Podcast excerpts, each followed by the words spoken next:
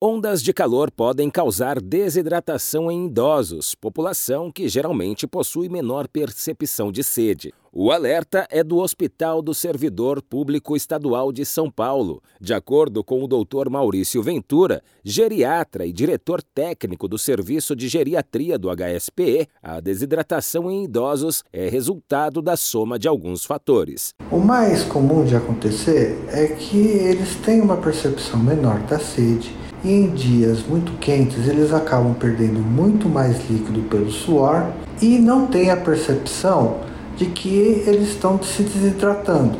Um outro aspecto que a gente tem que levar em consideração são as questões cognitivas.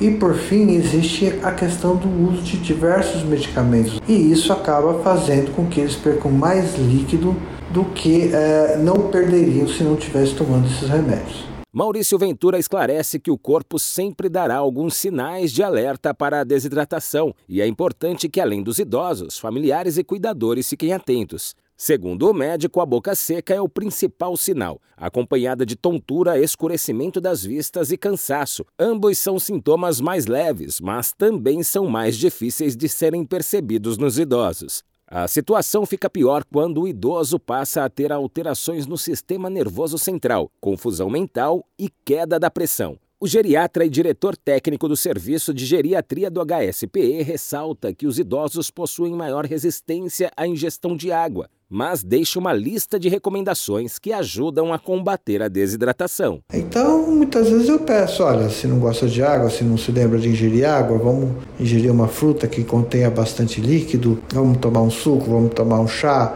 O que não pode é você ingerir ou achar que está se hidratando na medida que você ingere refrigerante, que você ingere bebida alcoólica. Outras dicas valiosas do Dr. Maurício Ventura são evitar a exposição ao sol entre 10 da manhã e 4 da tarde, beber água, sucos naturais ou água de coco, mesmo que não esteja com sede, fazer refeições leves, equilibradas e de fácil digestão com legumes e vegetais. Prefira também as roupas frescas e evite exercícios físicos quando a temperatura estiver elevada. Agência Rádio Web de São Paulo, Décio Caramigo.